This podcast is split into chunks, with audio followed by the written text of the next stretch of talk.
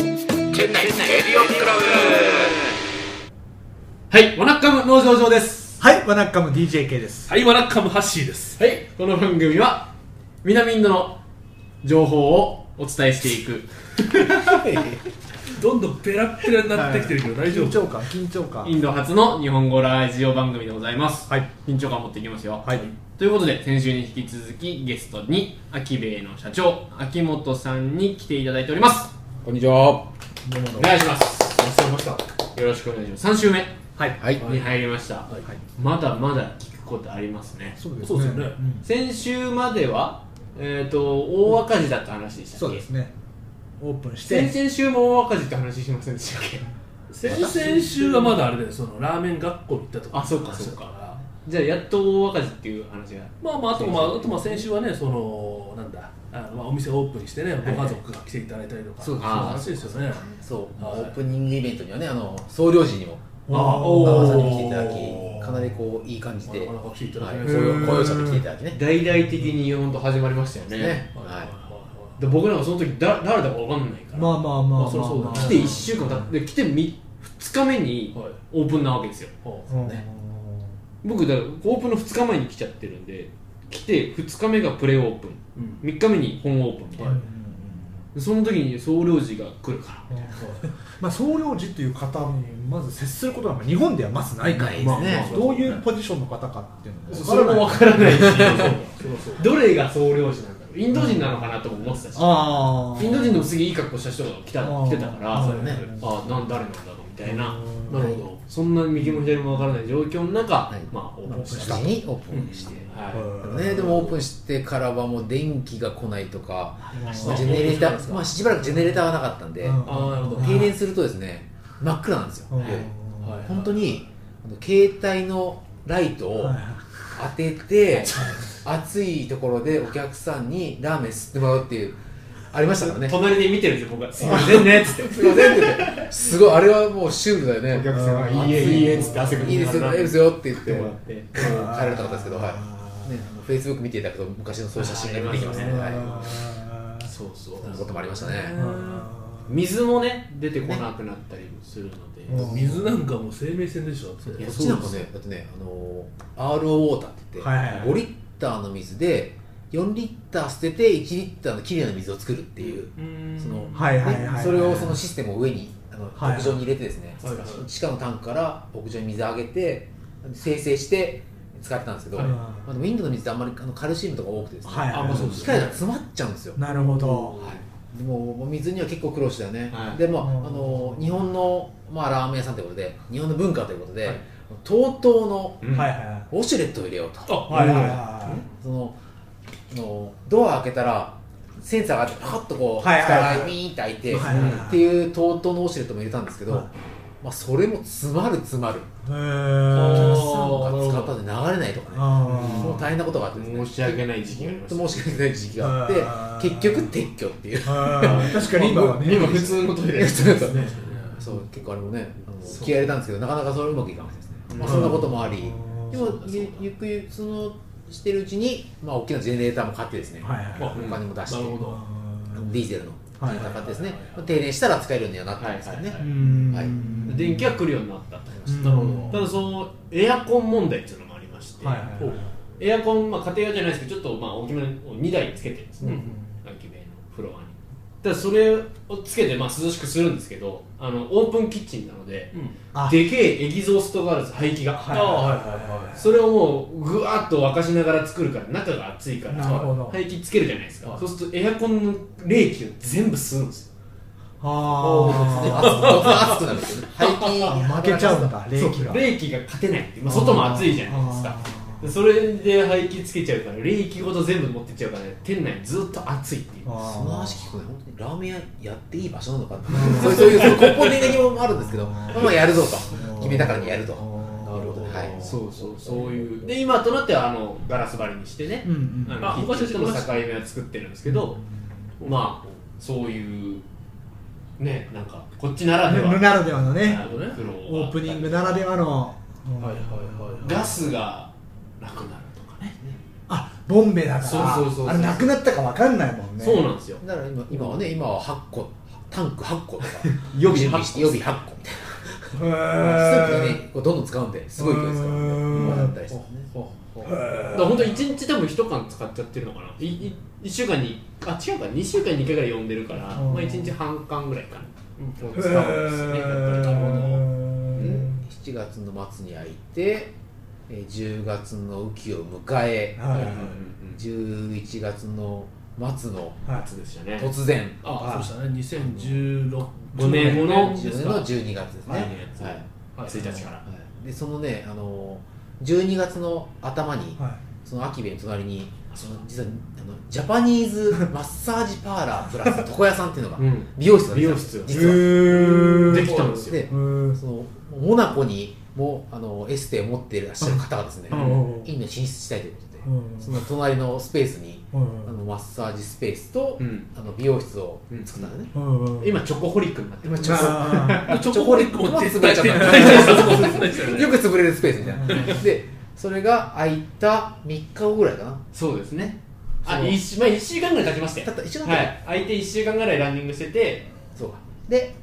ザーンと雨が降りあーまあ、チェンダイはあのはいはい雨季があるんではいあれ何年に一度だっけ100 100年に一度はいはいはいねの大洪水大洪水あー本当に100年のかっていうのはあるんですけどチェンダイ恐あれりままししたて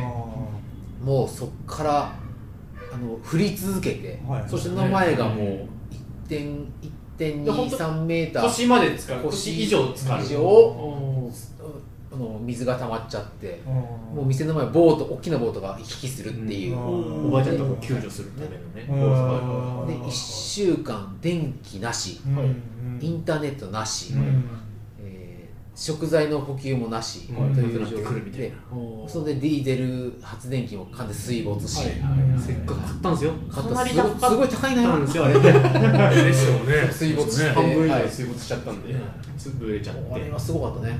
はいでもう店からも出られないんですけどその時ジョーはたまたまアパートにいては店にも来れず、いそうなんですよね孤独の24時間を僕過ごしたんです誰よも来ないおー電気もない、ね、あので人人生初のそうそうなんです遭難そうなんですよあのよシャレ嫌なこと しない店に行けば飯が食える状況だったのであーは僕家に何のストックもなかったんですいよなるほどそうだそうだ水は確かにあったギリ飲み水はあーよかったまあよかあよっまあよかったそれであとなんかねオイルサーディンみたいなのが一缶だけあったんですよ多分これ話したな、た聞いたわうん、5, 回5回目ぐらいシャープ5ぐらいのやつ聞いてください、うんっていうね大変な事業があったんですよね、はいはいはいヘリヘリからね救あの救援は物資を投下してもらったりとかして、い食パンでした、えそうなんだでもうあのディーゼル発電機が水没し壊れストックした食材も全てダメージを受け、そうですねそれでもね日本には全然ニュースがいかないからかみさんはそんなことが起こってるの知らずおーでもチェン内界隈で僕ら死亡説流れたんですよそうだよねあの ー洪水によりこの地域で安全確認してますっていうフェイスブックのねおう余計な機能があるんですよあれおはいはいはいで被災地に入ると、はいあのー安全ですダメですっていうのを報告するシステムがあっておうなるほどなるほどあとねで僕らネットがなかったから報告ができないんですよ生きてるのあにのんきに過ごしてたんですよは いやることねえな座ってだけどその辻さんとかがは「いおい秋元ちゃんもジョーもタクもその時もう一人いた、うんそいつも連絡が取れない秋兵衛もしかしたらやばい」 もう本当にね隣のあの20メートルぐらい隣のレストランのシェフ亡くなってますからねあそうなんですよ水で流されてでちょっと本当に危ない状況だったからうん心配してくださって辻さんがもううちの近くまで来たんだけどもう水がすごすぎてやっぱこの辺がベラチェリー界隈だけすごくてうん辻さんもミイラ取りがミイラになってしまうって言って帰るってもう引き戻すしかないっていう状況で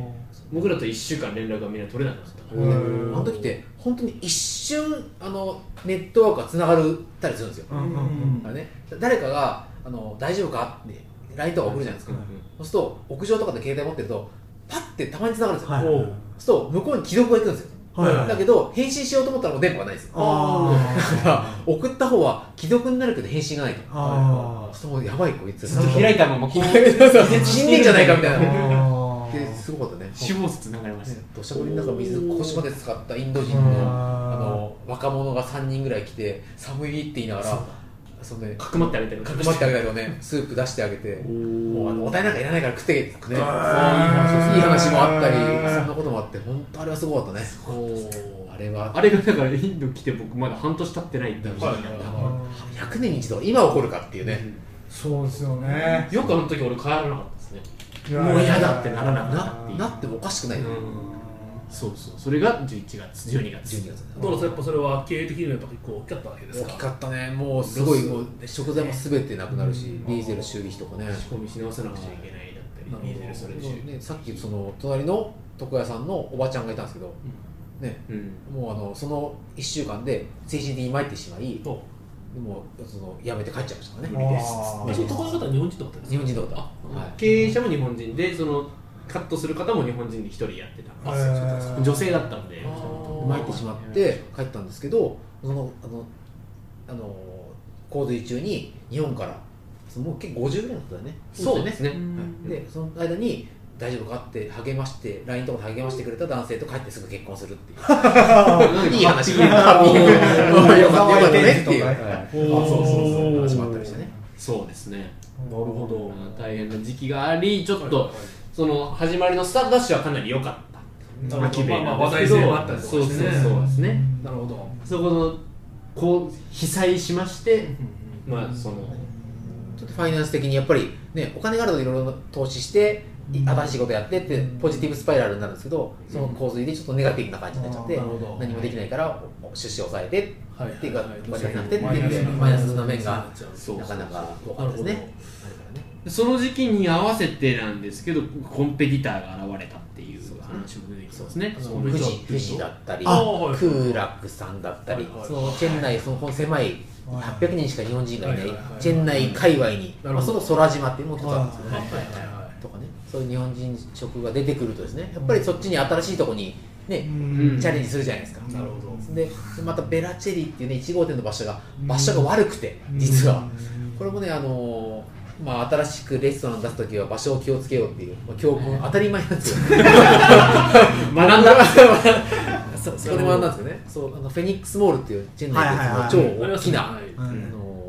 ショッピングモールはいの近くで探そうと思って、まあ、そこからまあ3キロ半ぐらいのところにやったんですけど、の町の町、えーフェニックスモール秋兵衛っていう位置関係なんですけど、そのフェニックスモールと秋兵衛の間にめちゃくちゃ混む交差点があって。 あそのチェン内一ですねチェン内一のひどい交差点があってうんみんなが来たがらないっていうあそこフェニックスモール方面から来るとひどいんですひどいあれあれが一番ひどいですよねで大体そっち方面からしか人来ないからでで街から来てくれる人がみんな来てもう食べ物美味しい、うんサービスいいねなんでこの場所なのってあいうーうん そそこで苦情がすごくてですね、はいはいはいはいでやっぱりめちゃめちゃ言われましたねそうすごかったよね、はい場所が悪いっていうのが、うんなるほどはいそうですかって僕ら知らなかった知らそうですかまあ人はすごいですよもうねうん店の前に人むちゃむちゃいるんだけどうんやっぱりその収入層がちょっとまミドルからローの方々がたくさんいるところなので、あーなるほそうだったちょっとラーメンの値段だと高いっていうのがあっうんて、はいはいはいはいえなるほど、はいまあまあねいや結構近くにね駅があったりとかあと学校は大そうですね学校隣裏学校ここは裏もあるしはい表も一個あるんでですけどまあやっぱそういうところで、まあ、やってみてからそそううでいうすとねころに気づいたってところですかねえまあ、リサーチは大変ですけど、まあね日本でもう場所決めてから来ちゃった んでそういうそのリサーチする時間もなく、うんまあやるので決めてやったんで、なるほど、そういう経緯なんですねそうでしたほねうでまあそうかコンペティター出てきて藤井さんが出てきた、えーその月にもう目に見えてこのグラフ作ってるんですけど売り上げも下がるんですよまあ目に見えて本当そうすだ、ごいすごかったねやっぱ顕り著に現れてドーンと下がってで1年後8月の10日だかにできたんですよ、えー、と空楽さんがはいはいはい2016年うん8月10日でそこでポンと下がっておおまあ、空楽さんは空楽さんで結構場所まあちょっとちょっとねまあそこはまあ場所で結構間違いない苦しんでらっしゃるみたいですけどえーそうねもうやっぱねそうね空楽さんって言ったらもう日本で言ったらね日本20億円企業ですからねそうですねまあすごいチェーン店すごいもうねもう銀座ですもんね銀座有楽町の会社ねそうそうそう馬力はあるのであっちはうんねなんとかなるのかもしれ肩なやいでねすねこちらはもう全て初っていう2馬力 2馬力でやるしかない右も左もわからないっていうところでねそうそなるほううんそんな状況なんですわでなかなか苦苦労した1年を、うんそうですねうんねで2年目その1年後にまた今度は何十年に一度のサイクロンサイクロンあありましたねそういうのありままししたたねね2016年年末あ年末すごかったですね、その時でもあれですよ佐藤さんいなかったちょうど前日かなんかに日本に帰った後にで日本から「ジョー大丈夫か?」みたいなその時はネットは繋がったんネでットギリ繋がってましたねなるほだから周りが全部ぶったくたりとかして、はいはいうちだけ無き姫以外はもうガタガタだったでしょ実はその1か月前に紅白試合が起きてるからね10 2016年11月に紅白試合前でしたっけ前前そうそう11月だもんそうそうそうああはいだからもう10月だ9月だっけね10 11夜月夜ある9日ね月ある日突然あ9月の夜にそうだ9月だだもう出生かなんかがねそうそうそうそう1000ルピーと500ルピーは使えませんあの時むも大変でしたねちゃむちゃだよねあれなんだあれだもっと単価の安い普通のインドレストランだったらそこまで影響なかったかもしれないですけど,、そううですねち大体その500ルピー1000ルピー札がを使う店だったので、うんはいおおどうすんだとそうそうそうでカードマシーンじゃないとカードペイメントができないぞでそのカードマシーンが壊れるんですよしょっちゅう壊れまあた多分あれ負荷が高かった多分あの時ねあーあなるほだからうん払えなくて結構ねでもなんて払えなくて帰っちゃった人がいるよねとかあーやっぱダメなのかオンリーオンリーキャッシュだっつってもそうあじゃあキャッシュなんか持ってるわけねえだろってそうですよねっつって帰っちゃったりとかはいはいはいなかなかなはいはいはいかなかねこの2年でインなるほドどねいやインドあるある的なはいいや特にチェン内がね、うんそういうチェン内独自の天才多かったですからね。ねそうですねなるほどうんあれそうするとこの2号二号店できたのっていつでしたっけ今年2号店できたのが2017年5月21日ですねうんあ本当に最近ですよね最近だで2周年を迎える2か月前ですねうんに2号店をオープンさせましたとうんはいはいはいそれに伴ってあのラーメンだけじゃなくてもっといろいろ出したいということで、うんうん日本人のうん日本食シェフを、はいあそうですよねうんこれもまた大変だったんですよねいうよ曲折あそったうんですよまあもともとその1号店だけだともう自利品ではい毎月赤字ですとうんこれやばいとうん撤退するのか攻めるのかはいっはていいう 一択なわけですよはいはいはいそのまま守りに入ったらもう絶対潰れるのではいで時に、えーあるホテルで昔日本食レストランがあった場所が空いてるぞと、はいはいはいはいははでそこをに入れてもらおういはいっていう話が持ち上がり、はいはいえーそこのオーナーのところにあの相談しに行ったんですねはいそれぜひあそこを使わせてくれと、いででも70席もあるし、ラーメン屋さん70席って言ったらねうんうんそれはそれはもう無理なわけですよ居酒屋ぐらい居酒屋ね確かに日々日々2030しか出てないようなラーメン屋さんが70席にまで行っちゃうと、うんそれは高すぎるし大変だなっていうことであの何回かその社長のところにオーナーのところに出たんですね、うんそしたらある朝こう呼び出しを食らって朝、あの8時に俺のオフィス来いって社長から呼ばれて早っ「はいや」っつって もう何言われるんだろうと。あって言ったら、まあ、それたまたまその部品とかを作ってるはいはいエンジニア系の会社なんですけど、でもう僕の秋元の背背景っていうのははもともとお前20年間エンジニアだったんだろうとー、あーなんでレストランやってんだと、あじゃあそのレストランの場所を俺のホテルの場所使わせてやるから、ーうんお前はちょっとうちの仕事も手伝えみたいあなーちょっとこう取引、ねはいはいはいギブアンドテイク的な話はいはいがはいしてでまあまあその厨房とかでも投資も俺がしてやるから、はい超太っ腹なわけですよ、はいはいあ俺はすげえとあ確かに今しこれにすがるしかないなということで、まあ、実はちょっと今あの平日の昼間はそっちであの仕事をしたりしてるんですけはいど、はいはいでまあ、ジョー君がエリアマネージャーとして、はいはいはいアキベを守ってくれてるんで、うんそういうこともできてるんですけど、まあうんあそんな経緯もあってですねあの5月の18、21か、 21です日ねから、はいあのここで、えーこそのね、ササントメっていう場所、はい新しい場所の2号店だったんですけど、でその2号店で日本食を出すということで、最初ですね、えー本当はあの3月末にある日本人の若い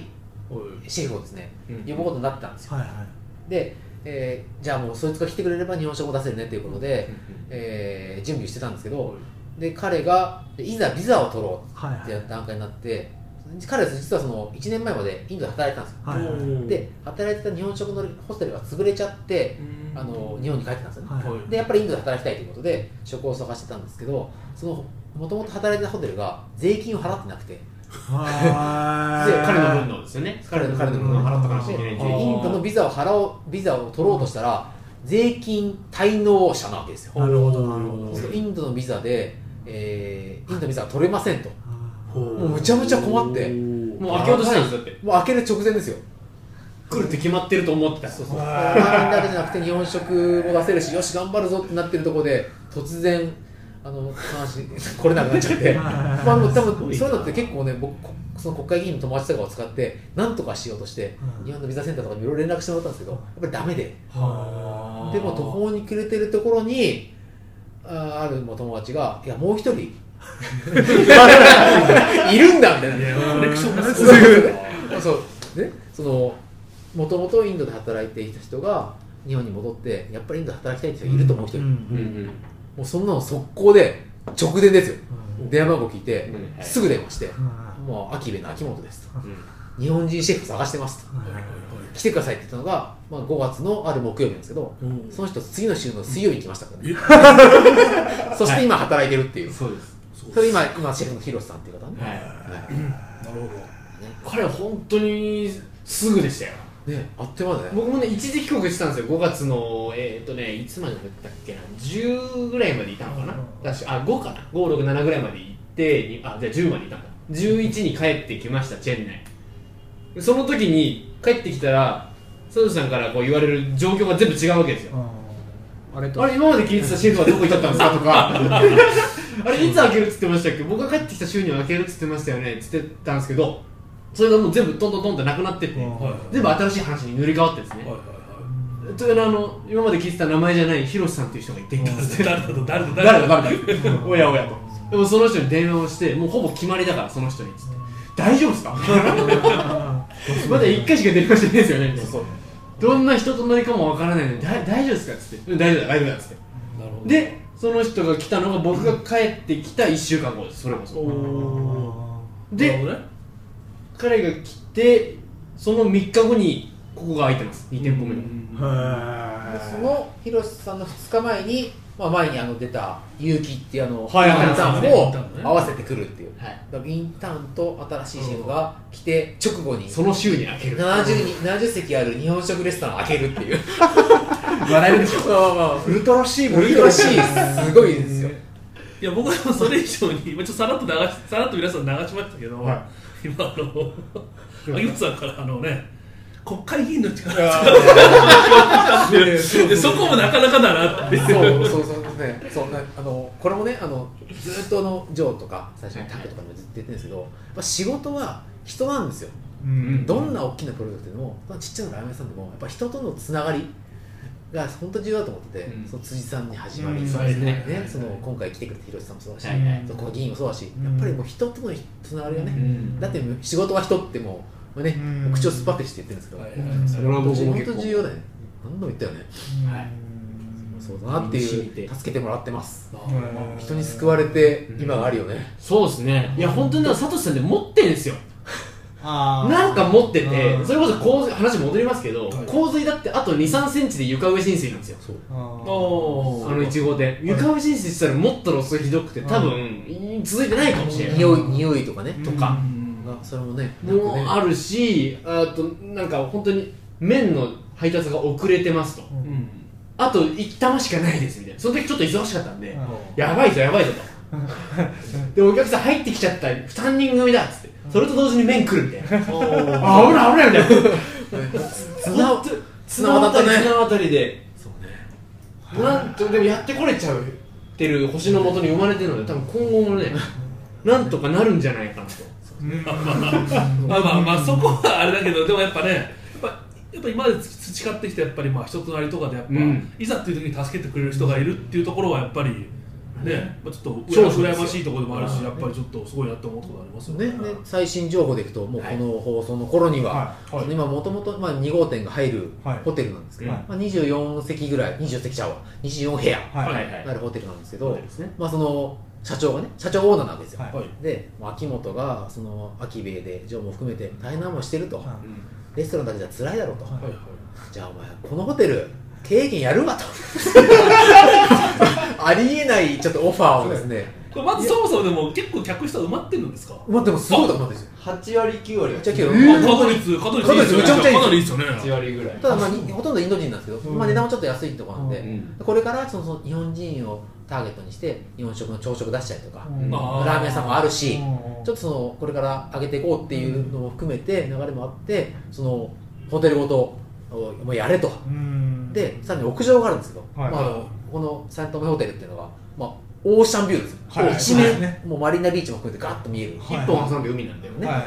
そこの屋上に、まあ、風通しがすごくいい、はいいいねところに今その社長がかなりお金を出してガラス張りのラウンジを作ってくれていておへうーそのラウンジですよラウンジへーそこは、えっと、まあ一応あの契約的にはジョーさんの住まいで僕の家になります家になる僕だからオーシャンビューのガラス張りの家家にに住住むむ風がビュンビュン入ってくる いや入ってこない入ってこない構成作家でありラーメン屋のジョー君の部屋が、まあ言っても何平米かなとんでもないですだからここ100ここ敷100地平面積米以上のガランとした大きなところスペースがありそこはまあ皆さんがいろいろ楽しんでいただけるラウンジとしてああそういうことですかできる方がそうジョークのそう生態が見れるそう動物園みたいな降りてきた 降りてきた餌をあげないでください。いや上げてくれせめて あそういう話じゃなくてだからお客ですさねんその友達さんは一応あのプライベートルームってこと入れませんっていうなるほどなるんですけどそこはいろんな多目的あ C さっきの CML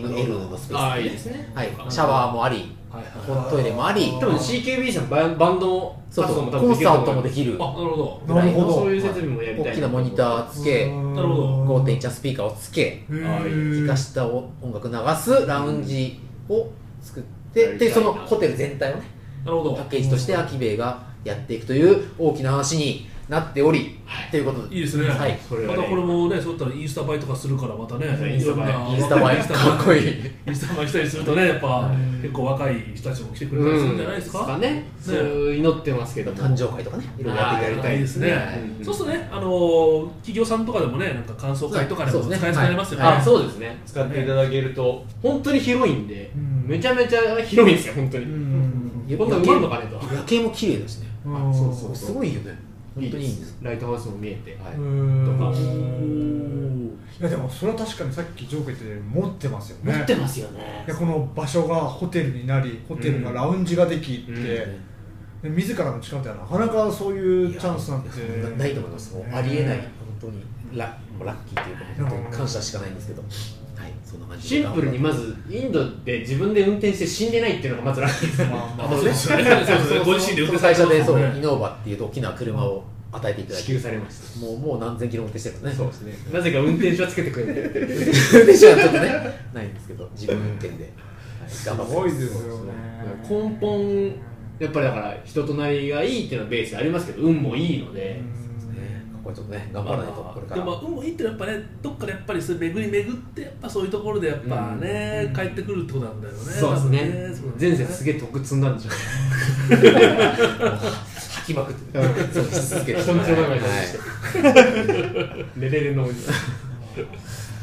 そうそうそうですそねうななかなかで三振はだっていろいろ来ましたけども秋部ヒストリいやもうね、本当に、まあ、波乱万丈とい うか、それはもう聞いてて本当あれですよね、すもうごあいすごいですの本本にかけるとかドキュメンタリーです本当のドキュメンタリーですよねーお待ちしてますようん成功しね最後成功がないと本にならないんで成功失敗しちゃいました本はいらない ちょっとねはいなんとか頑張りますのではいはいはいはい、あジョー君ともどもそうですよね、今後後ととももよよろろししくくおお願願いいししますよろしくお願いします大変だからお店に来てくださいっていうそうねうんそうそう3週にわたって